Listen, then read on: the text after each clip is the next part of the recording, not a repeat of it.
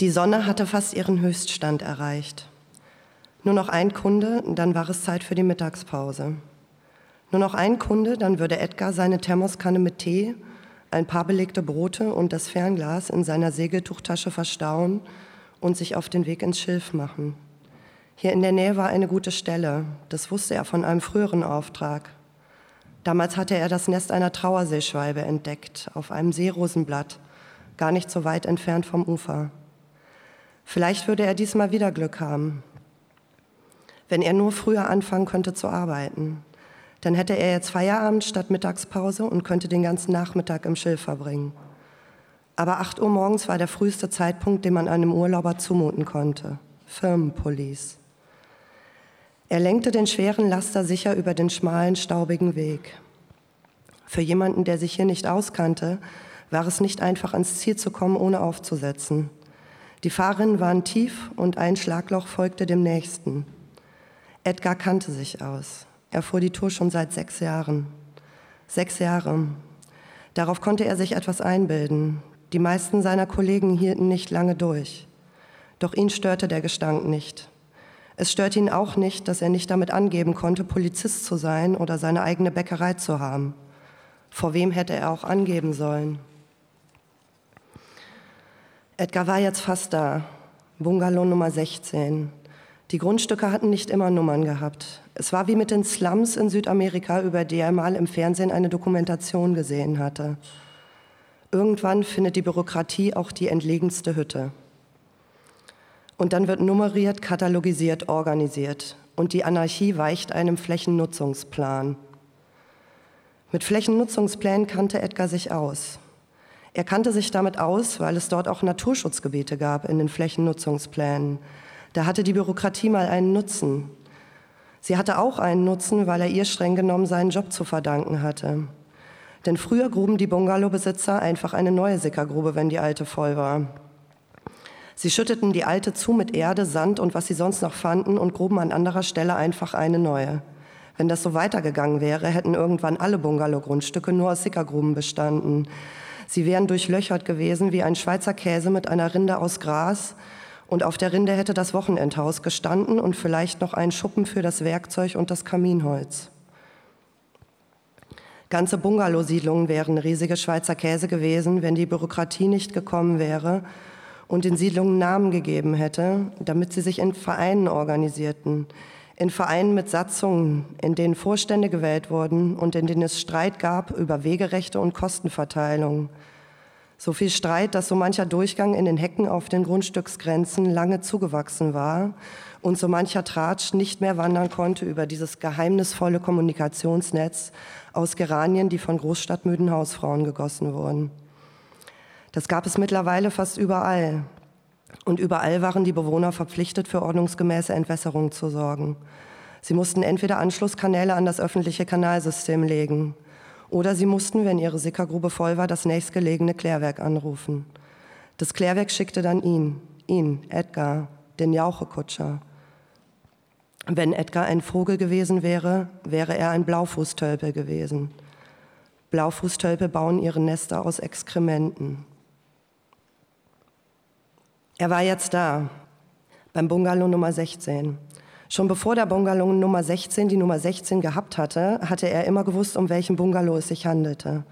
Das war so, weil der kleine Garten voll war mit in Form geschnittenen Fichten, Koniferen und Scheinzypressen.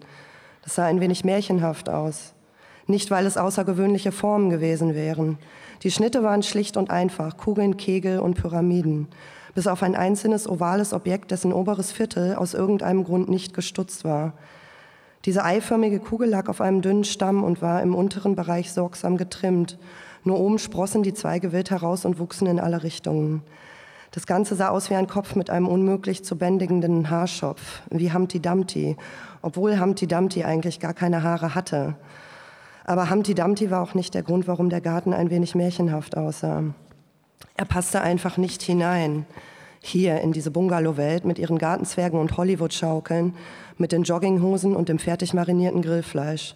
Der Garten hätte sich nicht dort befinden dürfen, nicht so, nicht mit den Kugeln, Kegeln und Pyramiden, nicht mit Humpty Dumpty. Er hätte Teil eines Schlossparks sein müssen oder eines Lustgartens. Humpty Dumpty hätte dann neben einem Pavillon stehen können, einem gusseisernen Pavillon mit üppigen Verzierungen, in dem vornehme Damen mit Reifröcken und seidenen Sonnenschirmen Tee getrunken hätten. Durch diesen Garten, der dort nicht hingehörte, sprang ihm jetzt ein Mädchen entgegen. Sie kam von der Veranda und lief vorbei an Humpty Dumpty und vorbei an den Kugeln, Kegeln und Pyramiden zum Tor des Jägerzauns. Sie sprang nicht wirklich, aber ihr Gang hatte etwas leicht Hüpfendes. Edgar stieg aus dem Laster. Er musste durch das Tor. Das Mädchen machte sich gerade daran, es zu öffnen. Von Namen sah er, dass sie eigentlich kein Mädchen mehr war. Sie war eine Frau, vielleicht Anfang 20. Er konnte das nicht so richtig einschätzen. Aber unter ihrem dünnen Hemdchen, unter dem sie weder BH noch Bikini-Oberteil trug, ließen sich ausgewachsene Brüste erahnen. Edgar wandte schnell den Blick ab und schaute stattdessen auf seine rechte Hand. Weil er sie voreilig zum Gruß ausgestreckt hatte, stand sein Unterarm in der Luft wie der Körper einer Libelle.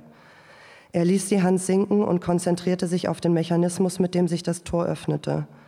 Die Scharniere hatten mal wieder eine Ölung nötig. Hallo, sagte sie. Hallo, sagte Edgar. Haben Sie gut hergefunden? Sie sitzte ihn. Dabei war er höchstens fünf Jahre älter als sie. Ja, ich war schon öfter hier. Sie lächelte und nickte. Ihre Zähne waren klein und gleichmäßig. Sie sahen aus wie Kandisstückchen, wie die Kandisstückchen, mit denen er seinen Tee süßte. Dann kennen Sie bestimmt meine Eltern. Die sind in der Stadt und arbeiten. Ich mache hier ein wenig Urlaub. Edgar nickte. Ich muss rückwärts auf das Grundstück fahren, sagte er, sonst reicht der Schlauch nicht. Sie nickte wieder und lächelte immer noch. Ihre Zähne blendeten ihn fast in der gleißenden Sonne. Edgar kniff die Augen zusammen und machte sich daran, wieder seinen Kutschbock zu besteigen. Die Federn des Sitzes waren so ausgeleiert, dass man aufpassen musste, nicht gleich wieder hinunterzurutschen. Bei jedem Ein- und Aussteigen neigte er sich beinahe bis zur Hälfte. Die neueren Laster hatten festere Sitze. Sie hatten auch längere Schläuche, sodass man beim Abpumpen auf dem Weg bleiben konnte. Aber obwohl Edgar meist als Erster auf der Arbeit war, bekam er fast immer nur eins der alten Modelle. Das wäre ihm grundsätzlich egal gewesen, doch sie wurden pro Kunde bezahlt und das Rein- und Rausfahren in die Grundstücke kostete extra Zeit kostbare Minuten, die von seiner Mittagspause abgingen. Auch jetzt musste er mehrere Male vor und zurücksetzen, um von dem schmalen Weg in die noch schmalere Einfahrt einbiegen zu können.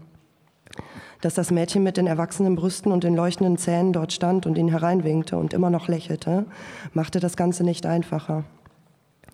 Als er es schließlich geschafft hatte und wieder von dem schiefen Sitz hinunterglitt, um den Schlauch auszurollen, bemerkte er, dass noch ein zweites Mädchen dazugekommen war. Diese war definitiv eine Frau. Sie war groß, bestimmt 1,80. Ihre Haare waren kurz und dunkel. Schwestern waren sie sicher nicht, sie und die kleine Blonde. Aber sie schienen sehr vertraut miteinander. Freundinnen, Freundinnen, die hier herausfuhren, um in der Sonne zu liegen und sich zu bräunen. Enge Freundinnen, die einander alles erzählten. So eng, dass sie sich bestimmt gegenseitig auch schon einmal nackt gesehen hatten. Vielleicht knutschten sie auch mal ein bisschen miteinander herum. So etwas machten Mädchen doch. Diese Freundin bestimmt. Auch die Große trug nur ein Bikinihöschen und Hemdchen ohne BH. Edgar atmete tief durch. Hallo, sagte die Große. Hallo, sagte Edgar. Kommen Sie, ich zeige Ihnen, wo die Grube ist. Edgar lief hinter der kleinen Blonden her und die Große lief hinter Edgar her. Die kleine Blonde hatte ihre Haare auf dem Kopf zu einem unordentlichen Knoten gebunden, der bei ihrem leicht hüpfenden Gang auf und ab wippte. Auf der Höhe des Hauseingangs rutschte ihr der eine Träger ihres Hemdchens von der Schulter. Sie griff danach mit schmalen Fingern, deren Nägel halbmondförmig über die Kuppen hinausreichten. Der Träger rutschte sofort wieder herunter. Diesmal ließ sie ihn hängen. Edgar richtete seinen Blick schnell wieder auf den hüpfenden Haarknoten. Hier ist es. Die Kleine bückte sich, um den Deckel anzuheben, der die Grube verschloss. Ich mach das schon, sagte Edgar, ging in die Knie und zog die schwere Platte beiseite. Jetzt übertünchte der Geruch der Jauche den von Sonnencreme. Die Mittagshitze trieb ihm Schweißperlen auf die Stirn. Wir setzen uns dann wieder auf die Veranda. Kommen Sie doch zu uns, wenn Sie fertig sind. Sie sind bestimmt durstig. Edgar nickte und wischte sich mit dem Ärmel seines Holzfällerhemdes über die Stirn. Als die Grube leer gepumpt war, er den Schlauch verstaut und sowohl den Container als auch das Loch im Boden hinter dem Bungalow verschlossen hatte, blieb Edgar noch einen Moment stehen und lehnte seinen Kopf an die kühle Hauswand. Noch einmal wischte er sich mit dem Ärmel seines Hemdes über die Stirn. Ein kaltes Getränk würde ihm gut tun. Langsam ging er um den Bungalow herum und klopfte vorsichtig an die Glastür der Veranda. Zwei Köpfe drehten sich nach ihm um, zwei kirschrote Münder lächelten ihn an und zwei Paar Arme winkten ihn herein an den Plastiktisch, an dem die beiden saßen, mit dieser besonderen Ruhe von Urlaubern, die nichts zu tun haben, außer sich zu entspannen, zu essen und zu trinken, wenn sie hungrig oder durstig sind und zu schlafen, wenn sie müde werden. Er tauchte ein in den angenehm frischen Schatten der überdachten, zu einer Seite offenen Veranda. Wollen Sie etwas trinken? fragte die Große. Das wäre nett.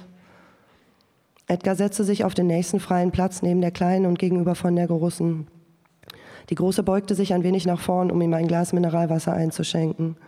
Ihre Brüste waren dabei fast ganz zu sehen. Edgar stürzte das Glas herunter und nahm seinen Stift in die Hand, um die Rechnung auszufüllen. Machen Sie den Job schon lange? fragte die Kleine. Edgar hielt erstaunt inne. Es kam selten vor, dass seine Kunden ihm etwas zu trinken anboten. Noch seltener luden sie ihn ein, sich zu ihnen zu setzen. Und Fragen stellten sie ihm schon gar nicht. Edgar war derjenige, der die Jauche abpumpte. Er war untrennbar mit der Jauche verbunden, so untrennbar wie Pech und Schwefel oder Sodom und Gomorra. Und da Edgar so untrennbar mit der Jauche verbunden war und die Menschen ihre Jauche so schnell wie möglich loswerden wollten, wollten sie auch Edgar so schnell wie möglich loswerden. Normalerweise wollten sie das. Wir können uns eigentlich auch duzen. Ich bin Natalie und das ist Eva. Wie heißt du denn? Edgar hatte immer noch seinen Stift in der Hand. Ich heiße Edgar, sagte er langsam, und ich mag Vögel. Das, das Lächeln der Mädchen wurde breiter und Edgar wurde ein bisschen rot. Aber bevor sie ihm weitere Fragen zu seinem Beruf stellen konnten, zum Beispiel wohin die Jauche kam und wie sie geklärt wurde, wie viele Kunden er an einem Tag hatte oder wie groß sein Gebiet war, sagte er schnell Ja, Vögel. Ich betreue ein Vogelschutzgebiet für den Nabu. Ich habe da eine Fortbildung gemacht, obwohl ich vorher eh schon fast alles wusste über Vögel. Eva schenkte ihm Mineralwasser nach. Das ist ja interessant. Und was macht man da so als Schutzgebietsbetreuer? Naja, ich fahre jedes Wochenende rauf an die Ostsee. Ich bin für eine Insel zuständig, die heißt Kieler Ort. Da darf sonst keiner drauf, außer mir. Ich schlafe dann da im Zelt und versuche die Vögel nicht zu stören. Ja, und dann kontrolliere ich die Population. Das heißt, ich zähle die Vögel und die Eier. Und ich passe auf, dass alles normal läuft. Er zögerte kurz. Dann hob er das Kinn. Wenn ihr wollt, könnt ihr mal mitkommen. Wie gesagt, da darf sonst keiner drauf auf die Insel. Natalie lächelte ihn an. Ihre Kandeszähne leuchteten auch im Schatten der Veranda. Was gibt es denn dort für Vögel? Edgar lächelte zurück. Oh, es gibt zum Beispiel Brandgänse, Austernfischer, Sandregenpfeifer, Rotschenkel, Zwergseeschwalben. Sandregenpfeifer hört sich schön an. Natalie schaute träumerisch in die Ferne. Was ist das denn für ein Vogel? Das sind kleine Wartvögel. Sie gehören zur selben Ordnung wie Möwen. Aber der Sandregenpfeifer hat ein schwarzes Halsband, also schwarz gefärbtes Gefieder, das geht einmal rund um den Hals. Und sie pfeifen morgens und abends. Nur wenn Regen bevorsteht, kann man sie den ganzen Tag hören.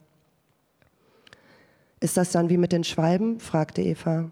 Sie schenkte ihm Wasser nach. Die fliegen doch tiefer, wenn das Wetter schlecht wird. War das nicht so? Edgar lächelte. Ja, die Schwalben fliegen dann tiefer. Zwar meinten kürzlich ein paar Forscher das Gegenteil herausgefunden zu haben. Aber daran glaube ich nicht. Ich auch nicht, sagte Nathalie. Ich auch nicht, sagte Eva.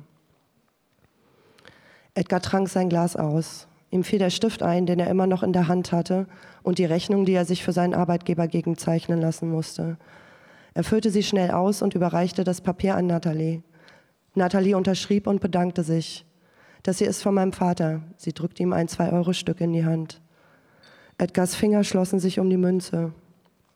Darf ich dich auch noch was fragen? Klar, sagte Natalie. Warum ist der eiförmige Baum oben nicht geschnitten? Natalie lachte. Ach, du meinst Bob. Wir sind einfach zu faul, eine Leiter zu holen für seine Haare. Edgar nickte und drehte das Zwei-Euro-Stück einmal in der Hand.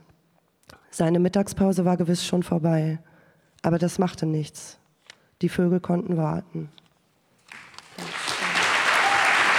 You.